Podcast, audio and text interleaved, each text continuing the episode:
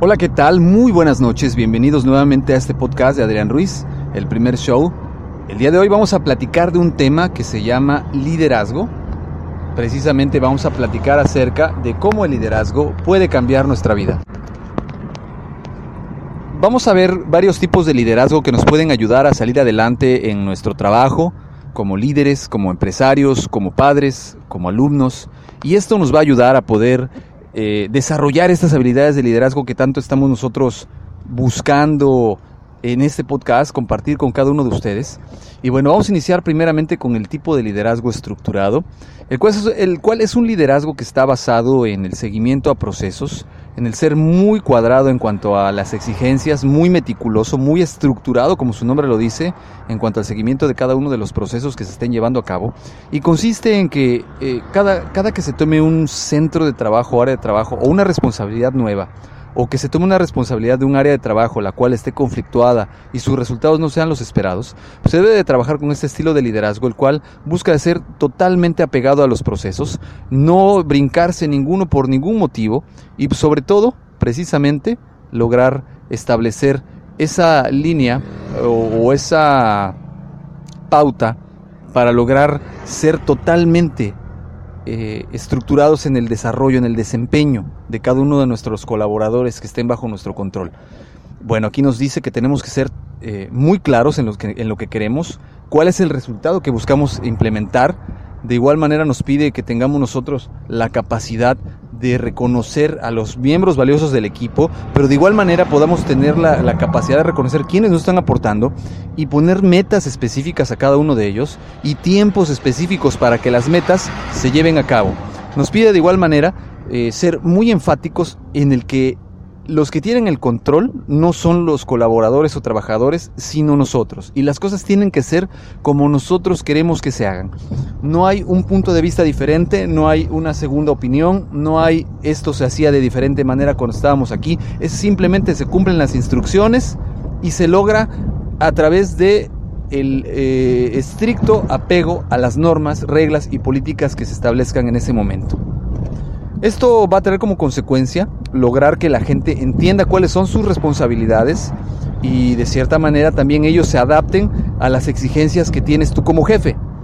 Eh, la contra de este estilo de liderazgo es que puede ser eh, percibido por eh, muchas personas como un liderazgo fuerte de, carácter, pero también un liderazgo autócrata en el cual pues se puede caer en el exceso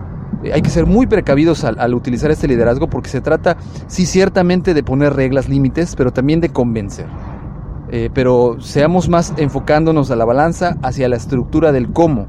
qué queremos hacer, cómo lo queremos hacer y para cuándo lo queremos, sin eh, poner o escuchar pretextos, porque como les decía, este tipo de liderazgo se utiliza para resultados que son para ayer, urgentes.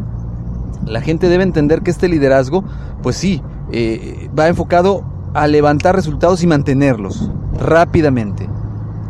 Otro estilo de liderazgo que, que, existe y que es muy socorrido es el liderazgo separado o el liderazgo a distancia, que consiste en precisamente una vez que nuestro personal sabe qué hacer, cómo hacerlo, para cuándo y sabe quién es realmente la persona que tiene el control y la decisión, empieza a cedérseles ciertas actividades, ciertas responsabilidades las cuales van a empezar a cumplir poco a poco a través de la delegación. Es decir, les vamos a enseñar, los vamos a capacitar, les vamos a pedir exactamente qué queremos que hagan y cómo lo hagan,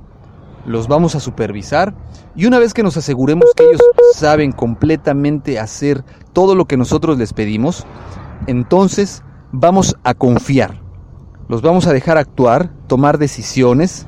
eh, tampoco vamos a dejar que piensen libremente que ellos pueden hacer lo que quieran, que se eh, lleven sus decisiones dentro de las políticas y parámetros establecidos, que aprendan a, a diferenciarlos, que aprendan a medir esas fronteras. Y es entonces cuando se les puede delegar una responsabilidad mayor sin dejar de supervisar, porque no se trata de que es tu trabajo, tú lo haces, no, es, es tu trabajo, lo vas a hacer y te voy a revisar cómo lo estás haciendo. Y esto nos ayuda a poder enfocarnos en tareas operativas y administrativas y dejar estas tareas eh, enfocadas específicamente a actividades de nuestros trabajadores o colaboradores eh, para ellos. Eh, nos permite desarrollar sus actividades, nos permite desarrollar sus cualidades, nos permite desarrollar sus áreas fuertes y poder tener a líderes dentro de nuestro equipo de trabajo que trabajen para nosotros, que nos ayuden a, obtener los resultados deseados y, ¿por qué no?, a poder capacitar gente para puestos eh, de alta dirección o de dirección media eh, para que ellos puedan también llevar a cabo estas tareas. Esto, esto es muy ideal para empresas que están iniciando, para startups o para emprendedores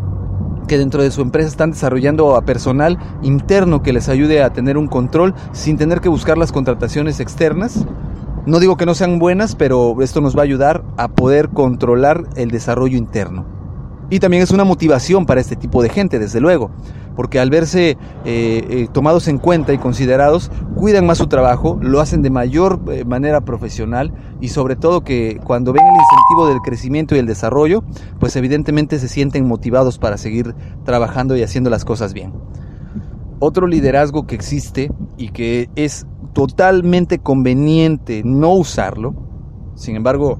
existe como tal y es importante hablar de él, es el liderazgo manipulador el liderazgo de o lo haces o va a haber una consecuencia negativa. Si no cumples, te puedes ir. Es importante que entiendas que de esto depende tu trabajo.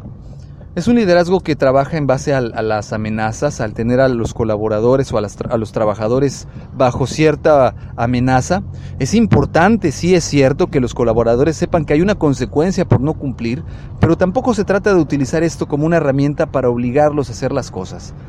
debe de serse muy cauteloso en no caer en este liderazgo, porque aunque es un liderazgo que no se recomienda, es un liderazgo en el que muchas veces caemos casi todos los líderes eh, en, un inicio, cuando estamos comenzando nuestro, nuestro liderazgo, porque pues caemos en, este, en esta exigencia excesiva y amenazas con el paso del tiempo, conforme vamos desarrollando ciertas habilidades de liderazgo, ciertas habilidades gerenciales, ciertas habilidades de jefes, vamos encontrando maneras de motivar y de, sí, ¿por qué no? Decirle, si no cumples te vas a tener que ir, pero que esta no sea la, la manera principal de hacer que las cosas sucedan en nuestro trabajo, porque tarde o temprano la gente se va a cansar de las amenazas y aunque los amenacemos van a dejar de trabajar y como consecuencia pues ya no van a ser efectivas y ya no va a haber ese eh, seguimiento o rendimiento que en un principio sí hubo, porque pues va, no va a haber consecuencias, ¿no? Muchas veces es como cuando le decimos al niño, cuando es pequeño, deja de hacer eso porque me voy a levantar y vas a ver cómo te va a ir. Es la última vez que te lo digo, esa última vez se transfieren 10, 20, 30 veces que son la última vez y como el pequeño jamás ve una consecuencia, pues lo sigue haciendo y sabe que no va a pasar nada. Y esto mismo pasa con los trabajadores a los que se les tiene amenazados con que si no cumples te vas a ir. Aparte que es una técnica poco ética, eh, es una técnica que no les recomiendo que usen. Si han caído en ella, pues bueno, estamos a tiempo de corregirlo a través de estas otras técnicas, estas dos que ya dijimos que es el liderazgo estructurado y el liderazgo de seguimiento, el liderazgo de acompañamiento, este, eh, perdón, separado, el de acompañamiento es el que vamos a ver ahorita, y el liderazgo separado que nos permite capacitar y dejar a la gente lista para trabajar sola, que es el ideal de cada trabajador o colaborador que trabaje con nosotros. Y por último tenemos el liderazgo de acompañamiento, que sucede cuando nosotros, una vez que fuimos estructurados, una vez que delegamos, vemos que nuestro trabajador o no está pudiendo hacer las cosas, o del buen desempeño que tenía comenzó a dejar de tenerlo. Es ahí cuando nosotros vamos a empezar a trabajar directamente con él, con la persona que tengamos eh, ciertas eh, llamémosle deficiencias laborales y vamos a trabajar con él para desarrollar ese talento. Vamos a supervisar nuevamente los temas eh, estructurados sin este, caer eh, en esa exigencia tan fuerte. Vamos a estar trabajando con él, siguiéndolo, poniéndoles estrategias especiales, metas especiales, alcanzables, retadoras, pero que estén dentro de sus capacidades para que pueda lograrlo. Y bueno, eh, de momento estos son esos tipos de liderazgo, espero que sean de utilidad para ustedes. Eh, les recomiendo que lean también el libro de liderazgo de Daniel Goleman, en el cual vienen pues eh, estas técnicas, estos estilos de liderazgo, desde luego que con un nombre distinto, pero ahí ustedes pueden encontrarlas y ponerlas en práctica. Sin más por el momento me despido, les agradezco que me acompañen en esta ocasión, ya saben los medios de contacto es por correo electrónico Adrián Rogelio Ru eh, perdón, es en el Twitter Adrián Rogelio Ruiz, el correo electrónico Adrián Rogelio eh, Ruiz arroba hotmail.com, En correo Gmail es adrianrogelio.rodríguez.com, Facebook Adrián Rogelio Ruiz y eh, también en YouTube en Adrián Ruiz. Nos vemos, que descansen y hasta luego.